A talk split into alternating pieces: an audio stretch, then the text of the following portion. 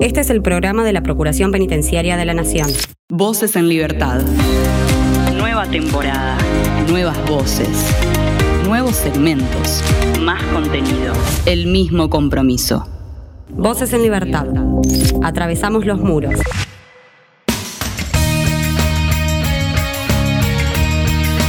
Comenzamos un nuevo episodio de Voces en Libertad del programa de la Procuración Penitenciaria de la Nación, una vez más para traerles mucha información. Por un lado, hablaremos sobre un encuentro que se realizó con el rector de la Universidad Católica de Santa Fe y con la secretaria general del rectorado con la finalidad de tender puentes entre la Casa de Estudios y la Procuración Penitenciaria de la Nación.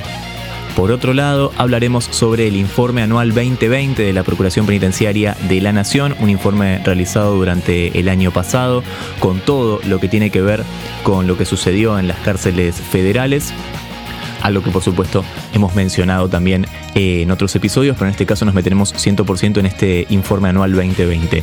Y por último también tenemos nuestro panorama, nuestro panorama mensual, lo que sucedió durante el mes de agosto, ¿sí? un resumen de algunas notas, por supuesto vos podés encontrar todas las notas en radio.ppn.gov.ar y también en el Spotify de la radio por supuesto que está todo ahí, pero acá tenemos un, pequeño resumen de, de, lo que sucedió durante el mes de agosto.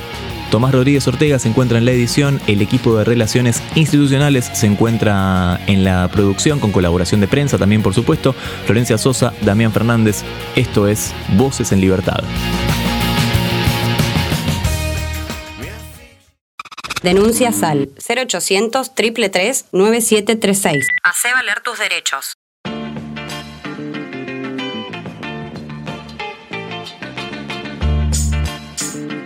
Vamos a meternos a hablar del informe anual 2020 llamado La situación de los derechos humanos en las cárceles federales de la Argentina. Eh, es un informe detallado realizado durante el año pasado, un año muy particular, ¿no? Sin dudas el 2020. Y estamos en comunicación con la directora del Observatorio de Cárceles Federales de la Procuración Penitenciaria de la Nación, Marta Monclús. Marta, ¿cómo estás? Damián y Florencia, te saludamos. Hola, ¿qué tal? Un gusto. ¿Todo bien? Todo bien, todo bien.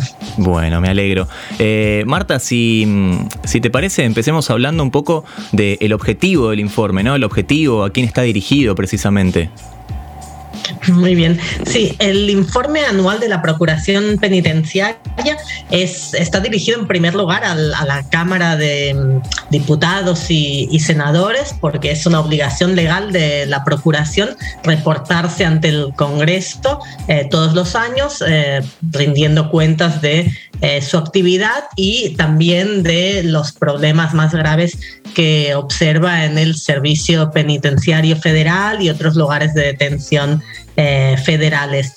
Eh, esa es la, primera obligación y por lo tanto primero va al Congreso, pero además también va dirigido a, otros poderes públicos y a la sociedad en general como para poner, em, rendir cuentas y, poner sobre agenda eh, cuáles son los principales problemas existentes en el encierro en Argentina y en particular en ámbitos federales.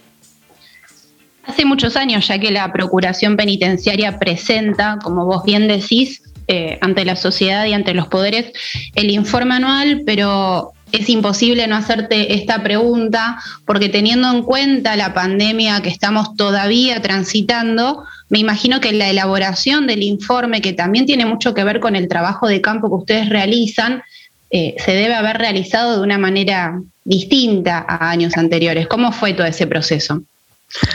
Bueno, el trabajo de la Procuración Penitenciaria durante la pandemia, eh, sobre todo al inicio de 2020, eh, se tuvo que readaptar y ese fue el gran desafío, eh, porque efectivamente la Procuración Penitenciaria es un organismo muy territorial que lo que hace básicamente son visitas a lugares de detención. Todas las semanas hay visitas a múltiples lugares de, detención. Es lo que nos caracteriza como Procuración Penitenciaria, esa presencia en en, cárceles, en comisarías.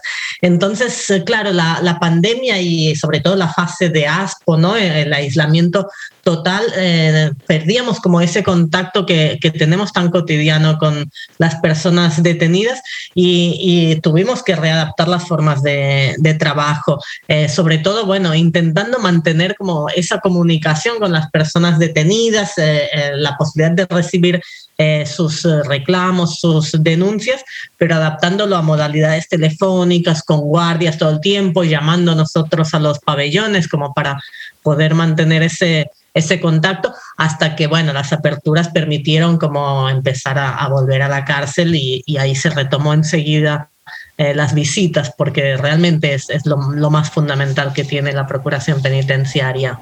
Claro, sin dudas. Eh, Marta, si hacemos eh, doble clic en ese PDF, encontramos, bueno, un montón, un montón de páginas, un montón de información, por supuesto, pero a grandes rasgos, que, ¿cómo, cómo se podrían dividir los temas? Bueno, el, informe de la Procuración Penitenciaria eh, desde ya hace muchos años que eh, focaliza en los principales problemas que, detecta en cuanto a la detención. Eh, en primer lugar, siempre lo que encontramos primero es un poco eh, de ubicación de cuál es la situación en cuanto a em, sobrepoblación, la, cantidad de personas que están eh, presas en cárceles federales y otros lugares de detención. Eso es lo, principal que encontramos de entrada y un poco la descripción de cuáles son esos eh, lugares. El tema de la sobrepoblación es un problema que la Procuración ha venido siguiendo desde hace muchos años, alertando. En el año 2020 lo que encontramos en particular sobre eso es que cuando se inicia la pandemia las cárceles estaban eh, sobrepobladas, más llenas que nunca. Eh, había eh, 14 mil personas presas más o menos y la capacidad era para 12.500 como mucho. Entonces ahí había como el, primer problema, la primera alarma cuando, cuando viene la pandemia, porque sobre todo además en un lugar sobrepoblado las posibilidades de contagio eran mucho mayores. Entonces, bueno, ahí lo que, lo que se relata en el informe y, y qué es lo que sucedió en las cárceles es que empezó a haber como un proceso de reducción de población detenida que no fue abrupto tuvo que ver con algunas liberaciones anticipadas, pero muy acotadas, digo, de colectivos muy vulnerables, eh, madres con hijos en prisión. Eh, eso hizo que se redujese población detenida, pero también la otra mm, forma de reducción de población detenida fue eh, el hecho de que el servicio penitenciario dispuso no admitir eh, más personas en, en, las cárceles, lo cual redujo la sobrepoblación, pero por otro lado generó un problema en cuanto a que las personas quedaron detenidas en comisarías de Ciudad de Buenos Aires en particular, donde en la actualidad hay más de 600 personas ahí detenidas en condiciones no aptas para la detención. Eso es uno de los principales problemas, ejes que, que destaca el informe Después hay otros ejes que son ya históricos de la Procuración Penitenciaria, que es el tema de la tortura y los malos tratos. Eh, siempre se focaliza en eso porque es una de las vulneraciones, tal vez la vulneración más grave de derechos que puede existir, ¿no? El hecho de ser sometido a tortura. También eh, se analiza siempre, todos los años, el tema de las muertes bajo custodia, que en el año 2020 lo que observamos es un incremento de las muertes, hubo más muertes que eh, nunca. Nosotros desde 2009 que monitoreamos las muertes en cárceles federales y 2020 lamentablemente fue el año donde más muertes hubo en, ese periodo eh, porque tuvo un impacto el COVID también causando 17 muertes en prisión, por lo tanto incrementaron las muertes por enfermedad. Y luego también en el informe encontramos otros ejes también que, que, son de especial preocupación de la Procuración Penitenciaria, como el tema de las modalidades de aislamiento, el aislamiento en prisión y otras temáticas como el acceso a derechos económicos, sociales y culturales en prisión, la, la educación, el trabajo y la salud que en el caso de 2020, en el medio de la pandemia, obviamente fue el tema del acceso a la salud y el monitoreo de, la salud en el encierro, fue uno de los ejes muy relevantes eh, de la gestión de este año. Luego, además, también el informe, por último, también enfoca en algunos colectivos especialmente vulnerables, como mujeres eh, en prisión, extranjeros, eh, personas jóvenes o niños, niñas y adolescentes en, en institutos de menores. Y por último, también hay algún capítulo que focaliza en el tema del litigio estratégico, acciones que se llevan a cabo eh, para, para apuntar hacia una reforma estructural de la cárcel desde, desde el punto de vista de usando la herramienta del habeas corpus. Eso básicamente es lo que encontramos en ese PDF. Bien, Marta, en esas visitas, que como vos bien decís, eh, son el eje fundamental del trabajo de la Procuración, porque estamos mucho en, el territorio, ah, me incluyo, pero yo no voy a la cárcel, pero me estoy incluyendo, eh, y lo cierto es que ustedes también en esas visitas, además de relevar las condiciones materiales de detención, también se entrevistan con las personas que están ahí alojadas. Eh, a lo largo del 2020, ¿cuáles fueron las demandas más persistentes de las personas privadas de libertad o, las mayores preocupaciones que, surgieron en un año tan particular como el que pasamos el año pasado? Bueno, uno de los temas fue el tema de la salud. Eh, hubo como, eh, aumentó mucho la cantidad de reclamos, demandas recibidas por la Procuración vinculadas a, a temas de salud. Inicialmente con miedo, temor, ¿no? Ante, ante la posibilidad de propagación del virus dentro de la cárcel y las personas detenidas nos señalaban que no tenían medidas de protección, que no se les repartían eh, barbijos, que no tenían alcohol en gel, que los elementos de limpieza eran muy escasos. Eh, sobre ese tema del acceso a la salud hubo como mucha demanda. Eh, luego, a medida que fue avanzando el año, que empezaron a ver los primeros contagios, eh, mucho temor también cuando había casos de sintomáticos en un pabellón y el tema de cómo se manejaban eh, esos casos cuando alguien era retirado del pabellón, no los testeaban a todo, a todo el resto y las personas, nada, estaban como con temor a, ver si estaban contagiadas o no. eso fue una de las principales demandas, el tema de el acceso a la salud. Y por otro lado, había mucho el tema de la falta de contacto con familiares. Para las personas detenidas eh, fue un impacto muy fuerte la pandemia porque perdieron eh, la posibilidad de contacto con sus familiares, eh, que no, no, los pudieron seguir visitando en prisión. Y eso también como que generó situación de, de, mucha ansiedad en, la en la población detenida y, había como reclamos por eso. También se, implementaron algunas videollamadas, se repartieron algunas tarjetas telefónicas como para mitigar ese aislamiento respecto de la familia, pero eran insuficientes, la verdad, las, las medidas. Eh, había como mucha necesidad de, poderse recontactar con, con la familia. Claro, sí, sí, sin dudas. Eh, Marta, te agradecemos mucho la comunicación. Pueden encontrar este, este informe a través de la página de PPN, ¿no? Sí, exacto, está disponible ahí y también en la página se armó un, un, apartado especial como de presentación del informe donde hay algunos videos de varios referentes de la Procuración Penitenciaria que explican en profundidad algunos de los ejes temáticos que contiene el informe. Ahí está, ppn.gov.ar, entonces ahí tienen toda, toda la info. Marta, te agradecemos mucho y te mandamos un abrazo. Muchas gracias a ustedes, un abrazo. Un abrazo. Marta Monclus es la que hablaba, directora del Observatorio de Cárceles Federales de la Procuración Penitenciaria de la Nación, charlando un poco sobre este informe anual 2020 que, como te dijimos, está disponible en la página de la Procuración.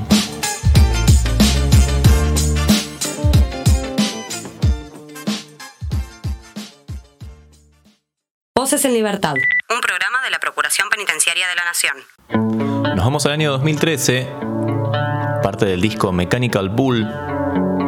Una bonita canción, lo que suena es Kings of Leon haciendo Wait for Me.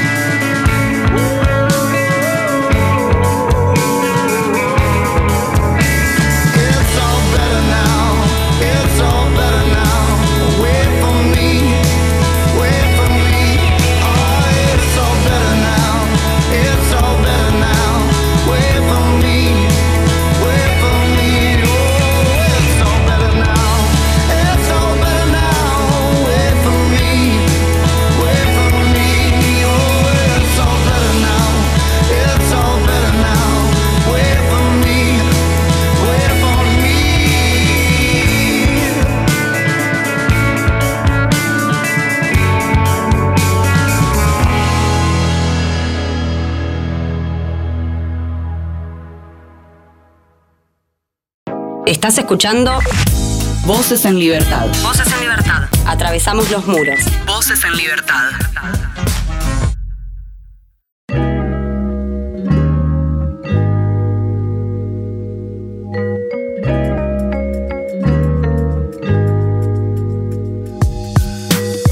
Vos sabés que la Procuración está constantemente generando lazos con otros organismos, con universidades. Bueno, en este caso tenemos que hablar de la reunión con el rector y con la secretaria general del rectorado de la Universidad Católica de Santa Fe. Sobre ese encuentro vamos a hablar con el delegado del litoral, Sebastián Cáceres. Sebastián, ¿cómo estás? Damián y Florencia, te saludamos. Hola, ¿cómo están chicos? Un gusto hablar con ustedes. No, el gusto es nuestro. ¿Todo bien?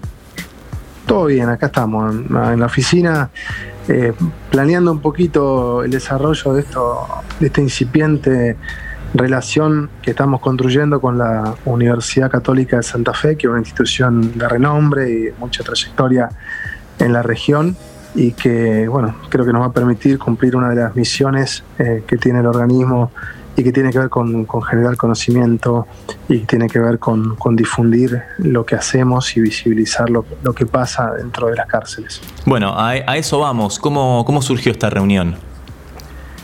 Ya, surgió, eh, en realidad surgió un poco también eh, producto de la pandemia que, que nos, obligó a, repensar, a cambiar la dinámica de funcionamiento, que involuntariamente eh, no, nos frenó un poco en la dinámica presencial que teníamos, que, nos llevaba a estar en, la cárcel una o dos veces por semana, todas las semanas, y que nos tenía eh, en un ritmo, digamos, del cual tuvimos que, bueno, que salir por, por necesidad, no pasó toda la sociedad. Y eso también nos permitió por ahí parar un poco, como se dice en la calle, parar un poco la pelota y, repensar y proyectar el, desempeño y el camino de nuestro organismo en la región. Y bueno, hemos, nosotros hemos, generado en otros tiempos eh, una relación académica con otras instituciones y hemos realizado cursos de formación, pero era un área que estaba un tanto aletargada eh, acá en nuestra, en nuestra región. Y nos pareció un, buen momento para, para, poder repensar, para poder proyectar y para poder retomar esta, en la región, insisto, porque el organismo nunca dejó de hacerlo, eh, esta, esta parte importante que tiene dentro de la misión el organismo, que como decía, tiene que ver con difundir, tiene que ver con generar conocimiento, que es echar luz a la cárcel, eh, que sabemos que es un lugar oscuro, que, generalmente la sociedad no, no conoce lo que pasa, no entiende, sí se habla, se habla mucho, pero se habla mal porque no hay conocimiento. Y nuestro organismo es, una institución que, tiene todas las capacidades para generar conocimiento, que de hecho lo, lo hace, y que ese conocimiento y esa capacidad de difundir se puede potenciar mucho eh, coordinando el trabajo con otras instituciones que, eh, bueno, que pueden tener una, una mirada afín o, una misión afín en este sentido. Así que bueno, ahí fue un poco la, idea de, establecer un contacto. Eh, encontramos muy buena receptividad por parte del rectorado. De hecho, esa primera reunión desembocó en una segunda reunión ayer, eh, donde bueno, se sumó un poco más de equipo de, la universidad y donde ya empezamos a hablar de la, de la, posibilidad de firmar un convenio de cooperación entre las instituciones. Eh, bueno, el procurador está, está muy contento con eso, así que la idea es que podamos avanzar y, en el marco de ese convenio de cooperación que podamos ver eh, de armar, por un lado, eh, esquemas de formación, pero también de investigación y bueno, de ir explorando un poco desde qué lugares podemos complementarnos ambas instituciones en beneficio de los privados de libertad por un lado y por otro lado la sociedad toda, que necesita tener un abordaje distinto eh, sobre el problema no solo penitenciario, sino sobre el sistema punitivo en Argentina, que muchas veces está disociado entre el deber ser y el ser, como es un tema que los abogados estudiamos mucho, entre cómo deberían ser las cosas según la norma y cómo son las cosas según la realidad, y cómo nosotros podemos de nuestra tarea acercar esa brecha eh, y, lograr que, el deber ser se, transforme en la realidad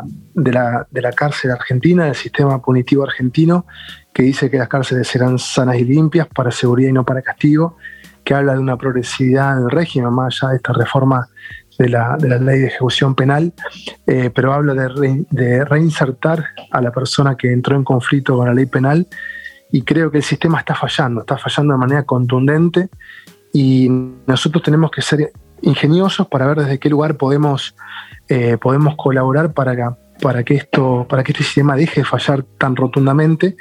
Y en ese sentido creo que si no logramos eh, visibilizar la realidad de la cárcel y del sistema punitivo.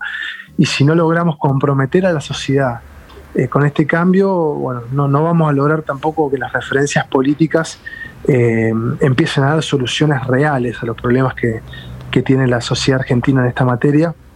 Y, bueno, muchas veces lo que pasa es que, que las, las soluciones declamadas son discursivas, pero no hay un abordaje real, integral, profundo, consciente del problema.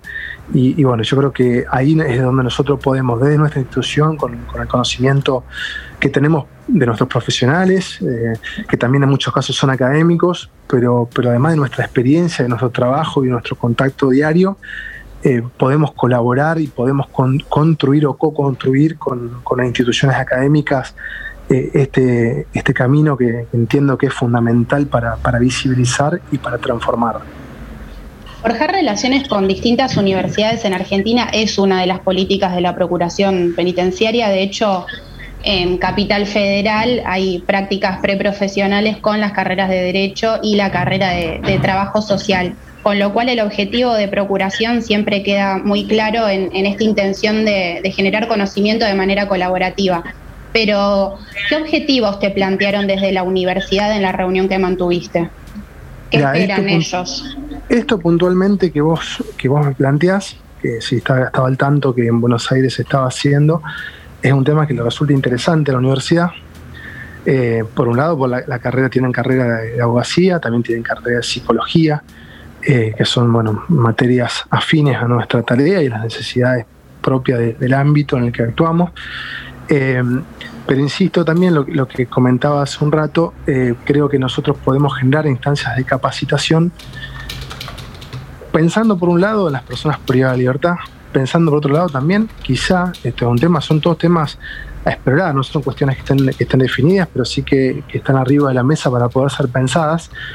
Eh, pensando también en el, escalafón más bajo del personal penitenciario, que muchas veces son los que tienen menos acceso a la formación y si nosotros queremos incidir en lo que pasa dentro de la cárcel, creo que es importante la formación de aquellos que están en contacto directo, que prácticamente conviven con los, privados de libertad. Eh, y creo que también, digamos, otra beta que se puso arriba de la mesa que se puede explorar es, la que tiene que ver con, con materia de investigación.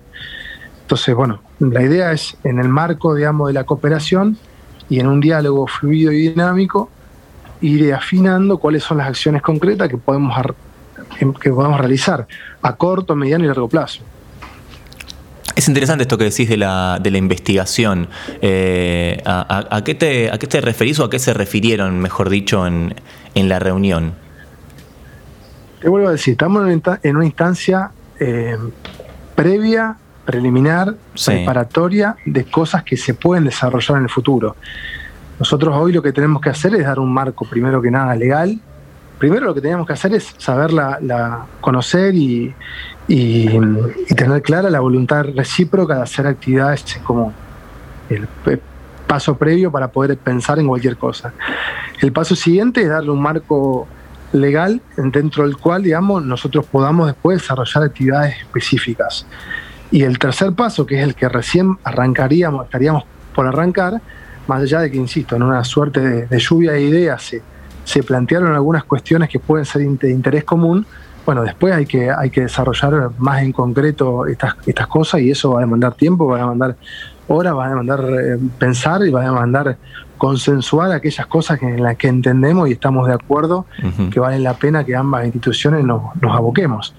Eh, creo que va a ser materia de, futuras conversaciones con la universidad y, bueno, en el futuro les podré dar más precisiones cuando, cuando podamos avanzar en ese sentido. Claro, me jugó, me jugó la ansiedad. No, no, nunca me manden a mí a, hacer estas cosas porque, porque me juega mucho la ansiedad. Eh, tenemos tiempo. ellos están, ellos están, por ejemplo, eh, ya avanzando algunas eh, tareas de extensión coordinadas también con el Ministerio de Trabajo de la provincia de Santa Fe.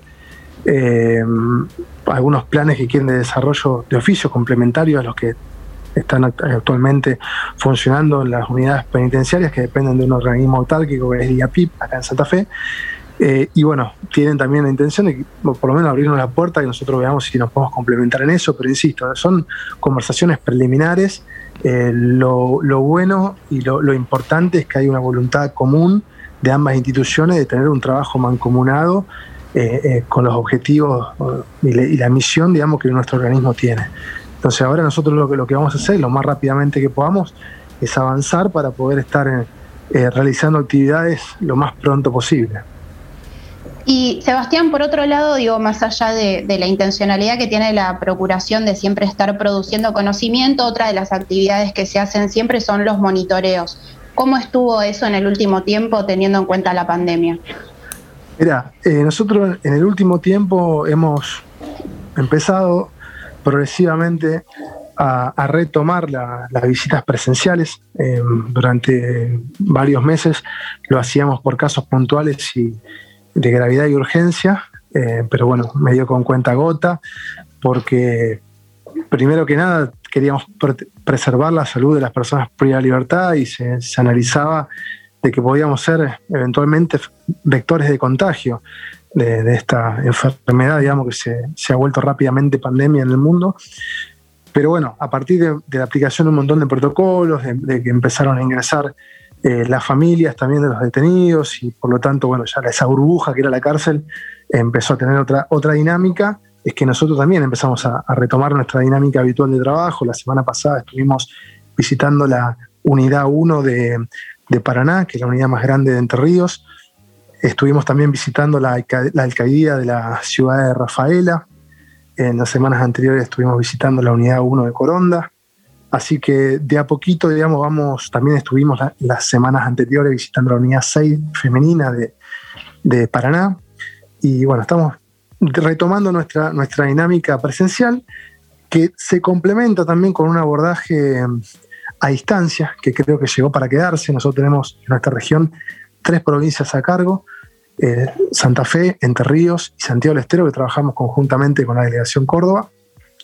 Y tenemos más de 30 centros de detención eh, donde hay alojados federales, generalmente, algunos penitenciarios que dependen de los servicios provinciales, también una unidad que depende del servicio federal, que es la 35, Colonia Pinto, y muchas eh, dependencias policiales que tienen alojados y, obviamente, a ver, tenemos hasta 650 kilómetros para llegar a unidad 35 o 300, más de 300 kilómetros por varias de las otras unidades en distintos sentidos y es imposible, digamos, con los recursos humanos y materiales que tenemos, tener la presencia que quisiéramos y que sería ideal.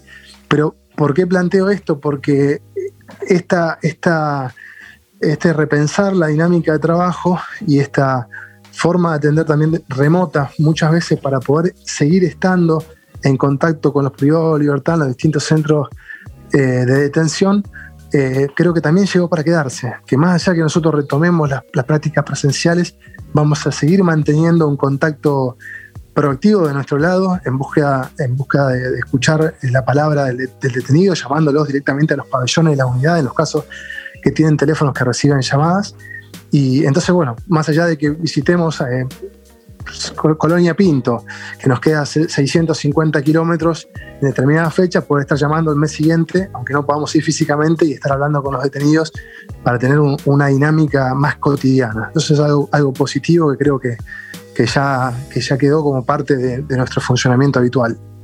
Claro, algo, algo positivo que trajo la pandemia, digamos. Trajo tantas cosas negativas, pero bueno, algo positivo puede, puede dejar también, por supuesto. Eh, Sebastián, sí. es un desafío en nosotros encontrar lo positivo en cada circunstancia y aunque sea difícil hay que encontrar que de dónde podemos agarrarnos para salir mejores. Lindo mensaje para, cerrar. Eh, Sebastián, te agradecemos mucho la comunicación. Muchas gracias a vos, Tomás, y a vos, Florencia. Y bueno, muchas gracias por, por hablar con ustedes y por permitirme llegar también a la audiencia. Dale, te mandamos un, te mandamos un abrazo. Sebastián Cáceres, delegado del litoral.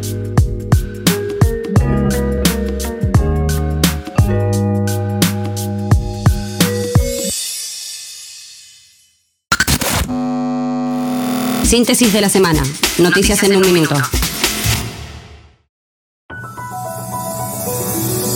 Congreso Internacional de Mediación Policial. La Procuración Penitenciaria de la Nación participó a través del equipo de Marcos de Paz del segundo Congreso Internacional de Mediación Policial y Policía de Proximidad, conflictos y trabajo policial en tiempos de pandemia. Monitoreo en una cárcel de Entre Ríos integrantes de la Delegación Regional Litoral de la Procuración Penitenciaria de la Nación recorrieron la unidad penal número 1, Dr. Juan José O'Connor, localizada en la ciudad de Paraná. Continúan las tareas de monitoreo en centros de detención. La PPN, a través de sus equipos interdisciplinarios, sigue llevando adelante visitas a unidades penales, comisarías y otros centros no penitenciarios para relevar las condiciones de detención y entrevistar a las personas privadas de su libertad. Misiones. Yoga en la cárcel para taclear cada vez más muros. El proyecto Tacleando Muros, que a través de la práctica del rugby busca la reinserción social y la readaptación de las personas que se encuentran privadas de su libertad, sumó actividades como el yoga, ajedrez y la espiritualidad para contribuir ese objetivo.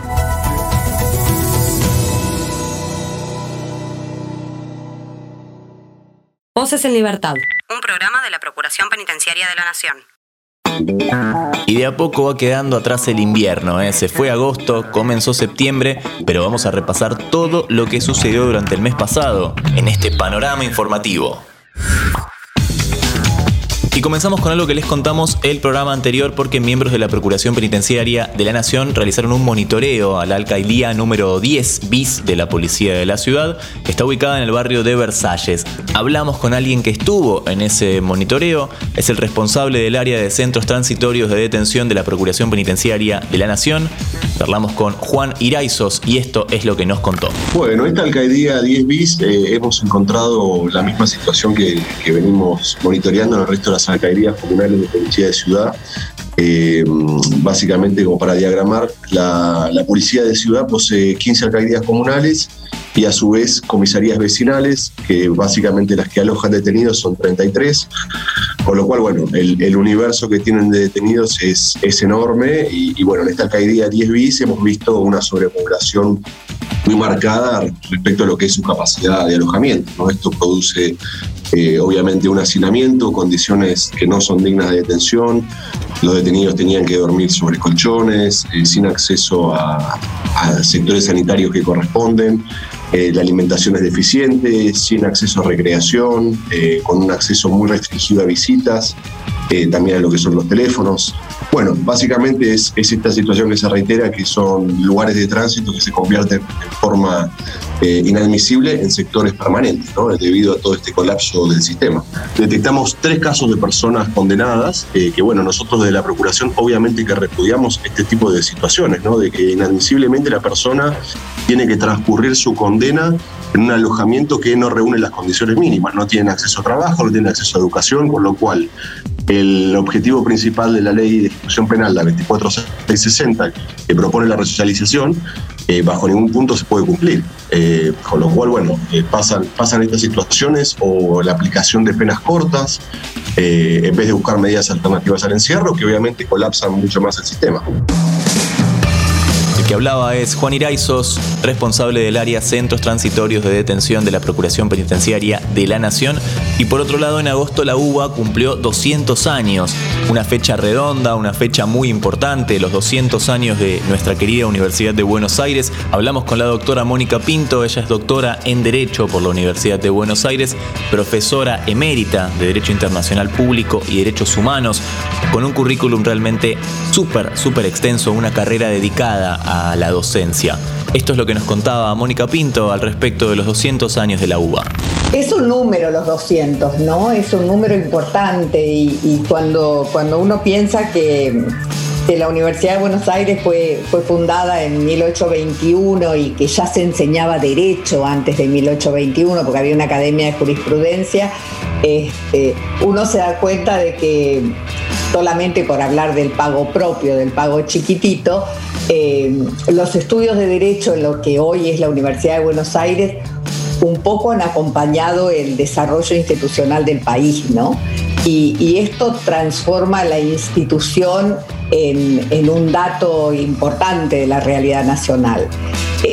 Esta celebración de un número redondo, de un número importante, se da en un momento en el que eh, las circunstancias empujaron a, la Facultad de Derecho, por ejemplo, a transformarse en virtual casi en 24 horas eh, a, tratar de poner todo nuestro ingenio al servicio de la mayoría de nuestros estudiantes, a tratar de que no perdieran el año pasado y que este año tampoco, eh, y tratar de, eh, ver cómo hacemos para poder emparejar. ¿no? La pandemia nos ha permitido verificar muchas cosas y, entre esas muchas, eh, yo creo que una de las víctimas inexorables de, de la cuarentena y de la pandemia ha sido la igualdad. Muchos de nuestros estudiantes no han podido aprovechar eh, como hubieran querido esta virtualidad de, la enseñanza-aprendizaje en la Facultad de Derecho de la UBA, simple y sencillamente porque sus, sus recursos tecnológicos son escasos, ¿no? Pasaba la doctora Mónica Pinto hablando sobre los 200 años que cumple la Universidad de Buenos Aires. Y ahora nos vamos a la provincia de Misiones porque hablamos al respecto de lo que está pasando en dicha provincia, los monitoreos, las actividades, todo lo que se está realizando eh, en el marco de la delegación a la que pertenece Germán Bordón, quien nos decía esto. Cada zona del país, cada provincia ha tenido sus particularidades respecto de, la cuestión de la pandemia Obviamente que al principio todo fue igual en todo el país, con la cuarentena obligatoria, eh, el aislamiento que había que hacerlo, lo que a nosotros nos obligó a modificar la, forma de trabajo. Eh, nosotros eh, semanalmente hacemos visitas a centros de detención, ya sean penitenciarios o no penitenciarios, y con la cuestión de la pandemia, por razones sanitarias, eh, las impuestas por, la normativa, pero también por la cuestión de, preservar a quienes están privados de libertad, de la posibilidad de llevar el contagio desde, afuera de, los centros de, detención, nos obligó a, reconfigurar el trabajo, a incrementar mucho la, consulta telefónica, ya sea eh, de manera de demanda de aquellas personas que requerían hablar con nosotros, como también nosotros tomando la iniciativa de hacer la consulta. Eh, luego implementamos el sistema de videollamadas para entrevistar a, las personas, lo que nos facilitó mucho el trabajo, porque bueno, pudimos tomar las demandas que, nos hacían y a su vez también eh, sirvió como una forma de contención, atento a que obviamente eh, las restricciones también alcanzaban a las visitas y, la necesidad de, esa comunicación con, gente que está fuera de, esos centros de detención, que por suerte también se implementaron con, los familiares, las formas de, comunicación, con algunas dificultades al principio, que después se fueron arreglando, pero en definitiva, eh, bueno, eh, nos, nos obligó a reconfigurar la forma de trabajo, ¿no? El que hablaba es Germán Bordón, delegado de la provincia de Misiones. Y por último, pero no menos importante, vamos a meternos en el nuevo reporte estadístico de la Procuración Penitenciaria de la Nación en contexto de COVID. Estamos hablando del boletín estadístico número 20. Hablamos de eso con la licenciada Bernarda García. Esto es lo que nos contaba.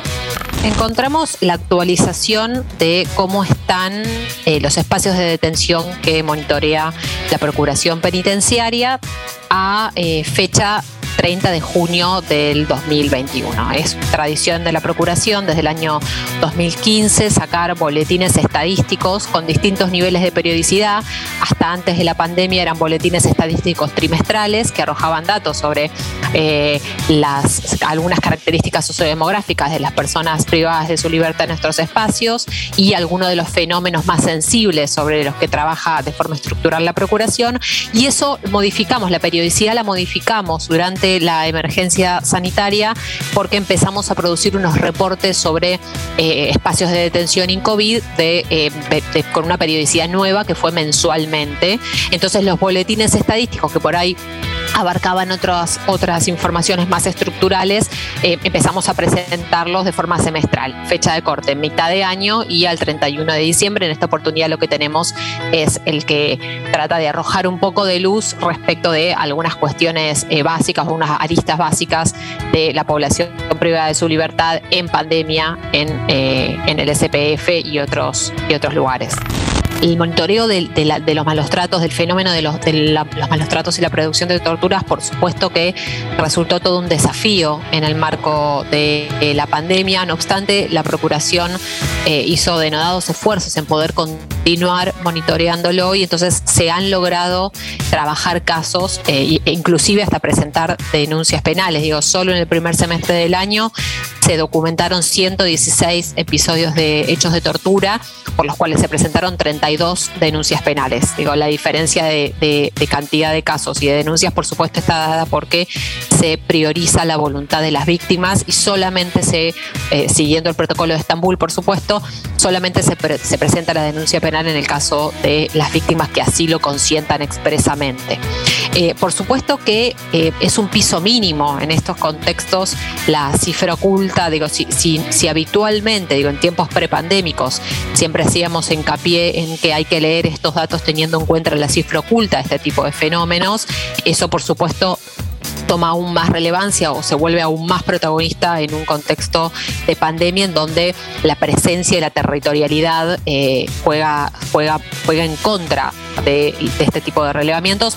No obstante, estos datos, como siempre, deben ser leídos como un piso mínimo. Digo, al menos se han producido esta cantidad de episodios de malos tratos eh, y torturas, lo que refleja o lo que expresa la eh, persistencia, la sistematicidad y la estructuralidad de este fenómeno, inclusive en tiempos excepcionales como lo son eh, los tiempos pandémicos. Pasaba la licenciada Bernarda García trayéndonos un poco la información que forma parte del boletín estadístico número 20. Y por supuesto que durante el mes de agosto pasaron muchas cosas más y vos podés escuchar todo, no solo las notas que acabamos de mencionar en su versión completa, sino también las otras notas que también hicimos durante este mes y durante los meses pasados en radio.ppn.gov.ar. Te podés informar también en ppn.gov.ar y escuchar también todo a través de Spotify en Radio PPN. Por ahora cerramos acá este panorama informativo. Y esto que suena capaz lo escuchaste si viste la serie El Reino. Es su canción introducción. Kazu, conocida como la jefa del trap. El tema es Sobre mi tumba. Lindo corazón, ¿qué es lo que te hicieron? Lindo corazón, te volviste hielo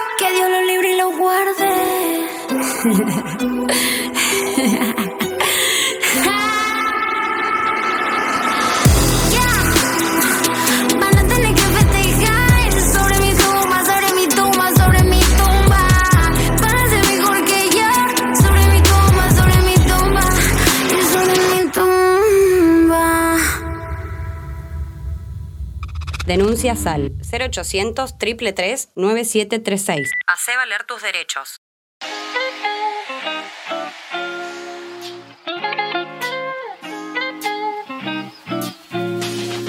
Y hasta acá llegamos con este episodio de Voces en Libertad. Ya sabes que podés encontrar todos los programas anteriores en radio.ppn.gov.ar y también en nuestro canal de Spotify como Radio PPN.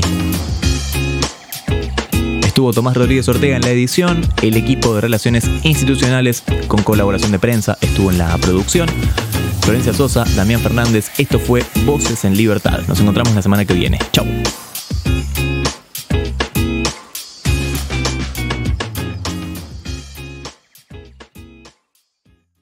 Volvé a escuchar este u otro programa a través de la web oficial radio.ppn.gov.ar.